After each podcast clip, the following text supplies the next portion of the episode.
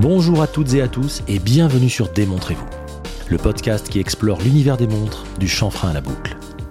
Je suis Edouard, entrepreneur, passionné par les montres depuis plus de 30 ans et avec ce podcast, je donne vie à un rêve, celui de rendre l'horlogerie accessible et passionnante, quel que soit votre niveau de connaissance sur le sujet. Démontrez-vous le podcast, c'est chaque vendredi à 9h.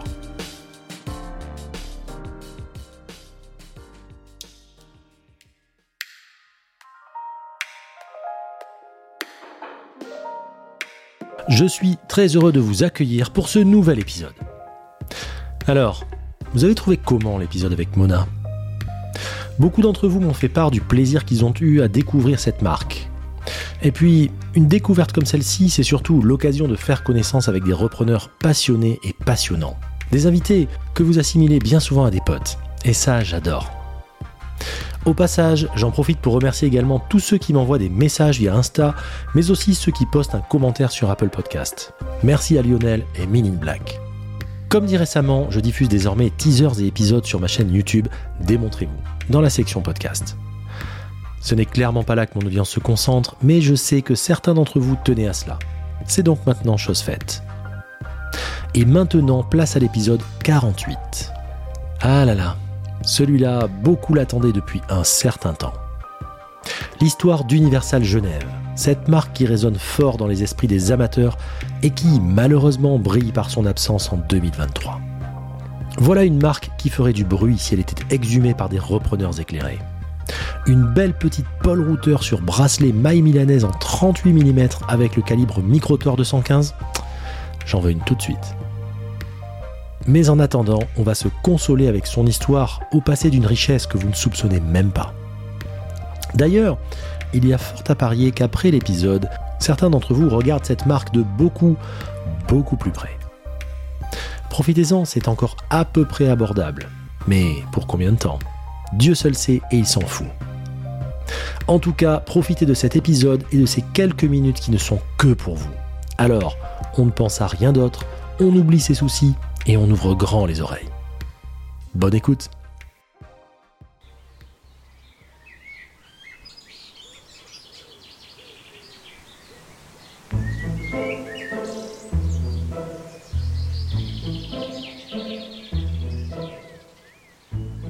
Nous sommes en 1894, au Locle, en Suisse. Ulysse Georges Perret et Émile Descombes, alors âgé de 26 et 29 ans, décide de s'associer et fonde Universal Watch, des ateliers destinés à la fabrication de montres à gousset. D'ailleurs, on peut dire qu'ils ne perdent pas de temps, en déposant cette même année un brevet pour l'invention d'une étonnante montre de poche à 12 et 24 heures avec disque mobile sautant instantanément. Mais d'une santé chancelante, Descombes mourra seulement trois ans après. Perret s'associe alors à Louis-Édouard Berthoud. La firme commercialise tout naturellement ses produits sous l'enseigne Perret et Berthoud, bien qu'elle ait déposé la marque Universal Watch à la signature du partenariat. Louis-Édouard Berthoud ayant un goût particulier pour les montres à complications, cela deviendra vite leur marque de fabrique. En effet, en 1917, la firme commercialise avec succès le premier chronographe bracelet doté d'un calibre 17 lignes. En 1919, les deux associés décident de déménager à Genève et connaissent dix belles années de croissance.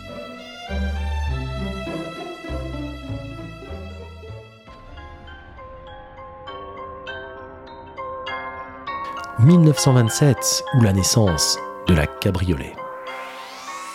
Non, ne cherchez pas à régler le podcast. Vous n'avez pas basculé accidentellement dans une émission sur les voitures, bien qu'on les adore. Nous parlons bien d'une montre nommée le cabriolet et vous n'avez pas fini d'être étonné. En effet, le cabriolet est la toute première montre réversible. Comment ça? La première montre réversible n'est pas la Gégère Le Coultre Reverso? Eh bien, figurez-vous que non. À cette époque, Universal Watch souhaitait développer des montres plus classiques que ses multiples modèles de chronographes. Et pas la moindre, s'agissant d'une étonnante montre poignée rectangulaire dotée d'une minuterie en chemin de fer, une petite seconde à 6 heures et qui pouvait se retourner afin de se protéger. Mais l'euphorie fut de courte durée.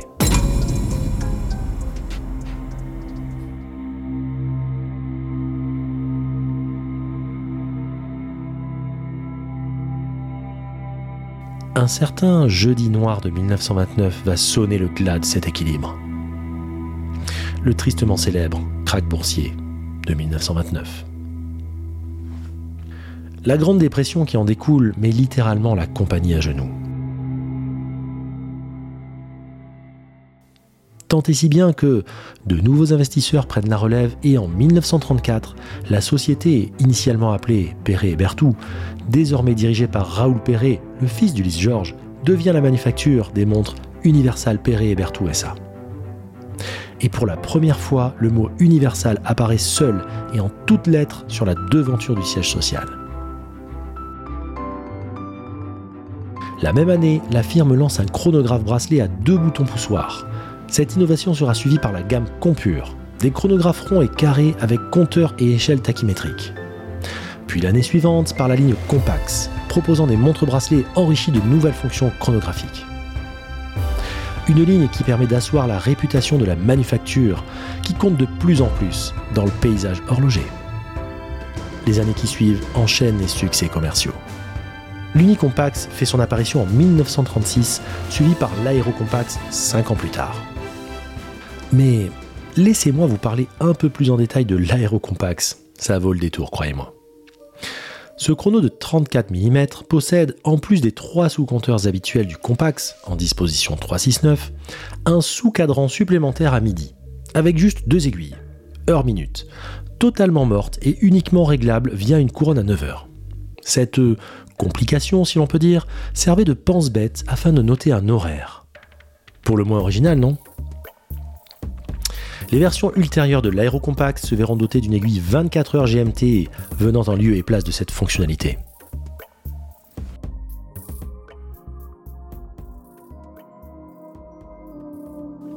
Mais 1941 est également l'année pendant laquelle l'entreprise voit son nom évoluer vers son appellation définitive, Universal Genève. Le frère de Raoul Perret, René, rejoint la firme en 1942, apportant un son neuf au réseau de distribution internationale. Le siège social est désormais installé sur les quais, au bord du lac Léman, non loin de l'élégante rue du Rhône. L'année 1944 marquera le 50e anniversaire de la manufacture et sera célébrée comme il se doit avec l'introduction, en grande pompe, d'un modèle devenu légendaire, le Tricompax. Connaissant un succès immédiat, le Tricompact sera surnommé le Glorieux. Et vous savez pourquoi?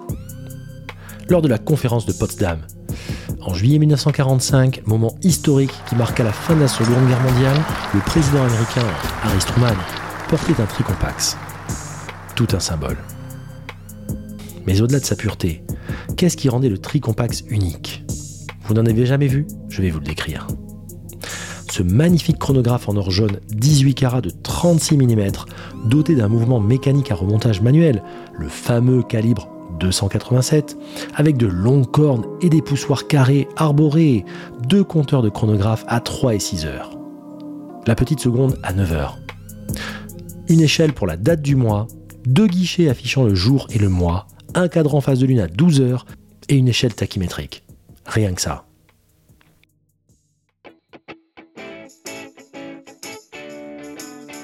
Pour la petite histoire, le Tricompact sera longtemps un succès commercial indéniable et sera même décliné en des versions plus sportives vers la fin des années 60. On citera notamment le modèle de 67, rebaptisé Clapton, car porté et adoubé par ce dernier. Mais revenons aux années 50.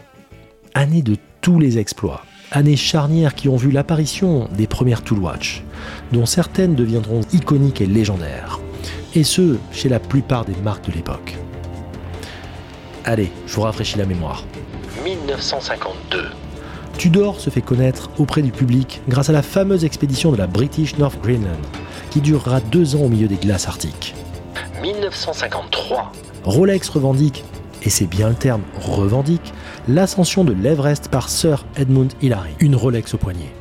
D'ailleurs, je ne saurais que trop vous recommander l'épisode numéro 30 avec Dylan Tricking dans lequel nous parlons plus en détail de cette épopée. Mais à l'instar de notre époque, ce qui compte n'est pas tant ce qui se passe réellement, mais ce que le public en retient. 1955, Nivada surfait sur les prouesses de la Deep Freeze Expedition avec sa gamme Antarctique, portée par l'US Navy au pôle Sud. 1957, une gamme de trois montres-outils voyait le jour, et pas la moindre s'agissant d'Omega et de ses fameuses Speedmaster, Seamaster et Railmaster. Mais revenons à Universal Genève. Vous avez probablement une petite idée de la montre dont je vais vous parler. Universal Genève, qui était réputé pour la qualité de ses chronographes et sentait que la tendance changeait, voulait également sa part du gâteau côté Toolwatch. En 1953, la marque fit alors appel à un jeune designer, alors âgé de seulement 22 ans, un certain Gérald Genta, pour dessiner et concevoir la montre qui sera à jamais associée à un vol devenu célèbre. La naissance d'une légende. Nous sommes au début des années 50. La compagnie aérienne scandinave, SAS, effectue avec succès un vol expérimental. En effet, c'est la première fois qu'un avion parvient à rallier Los Angeles à Copenhague, en passant directement au-dessus du pôle Nord. Ça vous fait peut-être sourire aujourd'hui, mais ce n'était pas anodin à l'époque. En effet, l'action de la température et des champs magnétiques élevés faussaient, dans le meilleur des cas, ou endommageaient gravement les instruments de pilotage, fournissant alors des résultats erronés. Universal Genève alors fournisseur officiel de la SAS, avait dû adapter les montres de ses pilotes afin de les protéger des champs magnétiques de la région polaire. Depuis 1954, la montre est prête. Une montre-outil conçue pour résister à la puissance des fameux champs sévissant autour des pôles. La montre est belle et bien conçue. Reste plus qu'à la faire connaître. Et c'est là qu'Universal eut un coup de génie. Un coup de génie préparé, millimétré.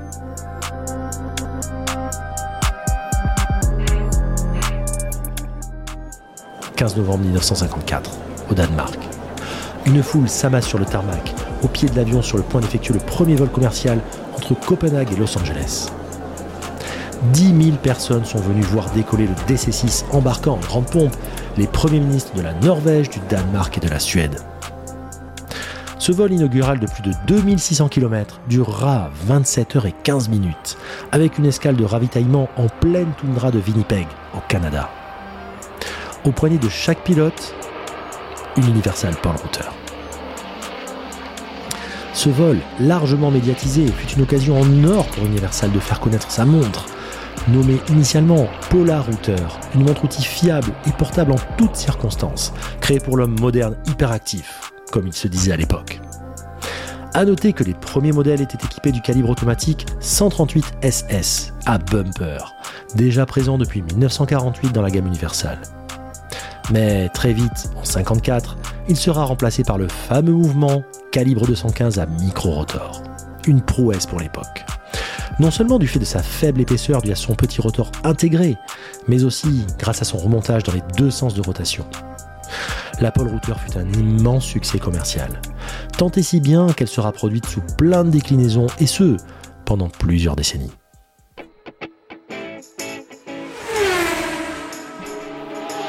L'iconique chronographe nommé Nina Rindt. À la fin des années 60, le champion de Formule 1, Jochen Rindt, écume les circuits du monde entier volant de sa Formule 1. Jamais très loin, son épouse et mannequin Nina accompagne et chronomètre ses tours de piste avec son chronographe Universal Genève Compax. Nina porte ce chronopanda de 36 mm avec une élégance rare, sur un bracelet Bund, à la façon de Steve McQueen. Apparue deux ans après la Rolex Daytona, soit en 1965, elle en partage le mouvement. Un certain Valjoux 72. Tout est parfait dans cette pièce. Proportion, disposition des cadrans, forme des aiguilles, délicieusement 70s. Un vrai graal aux yeux de beaucoup de collectionneurs.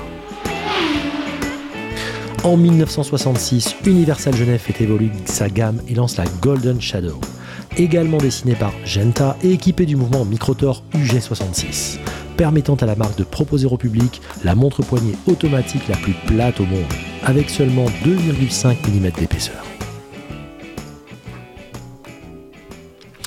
Comme vous le savez, la fin des années 60 marque le début d'une nouvelle ère, celle de la déferlante du quartz dans l'horlogerie mondiale.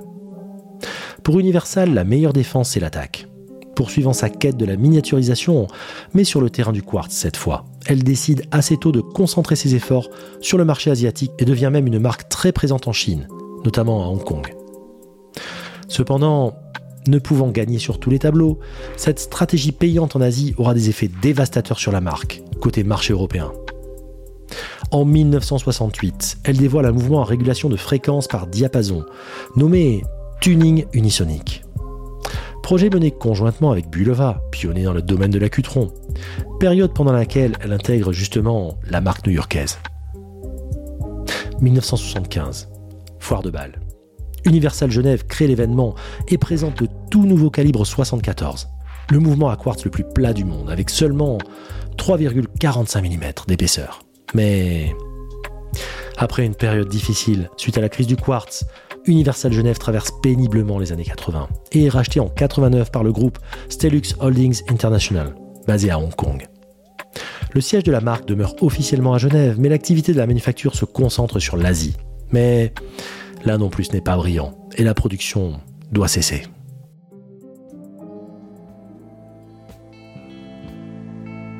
Depuis, quelques tentatives de retour en demi-teinte ont été tentées, entre 2005 et 2010 mais la marque reste à ce jour en sommeil et sans réelle perspective de retour. Peut-être n'est-ce que l'expression personnelle d'un ardent désir, mais je reste persuadé que cette marque renaîtra un jour et retrouvera l'éclat d'antan, le lustre qu'elle mérite. Car jamais une marque horlogère qui n'a rien produit ou très peu depuis des années n'a su garder une image aussi forte et prestigieuse auprès des collectionneurs. Universal Genève est un cœur qui ne demande qu'à battre à nouveau. À bon entendeur.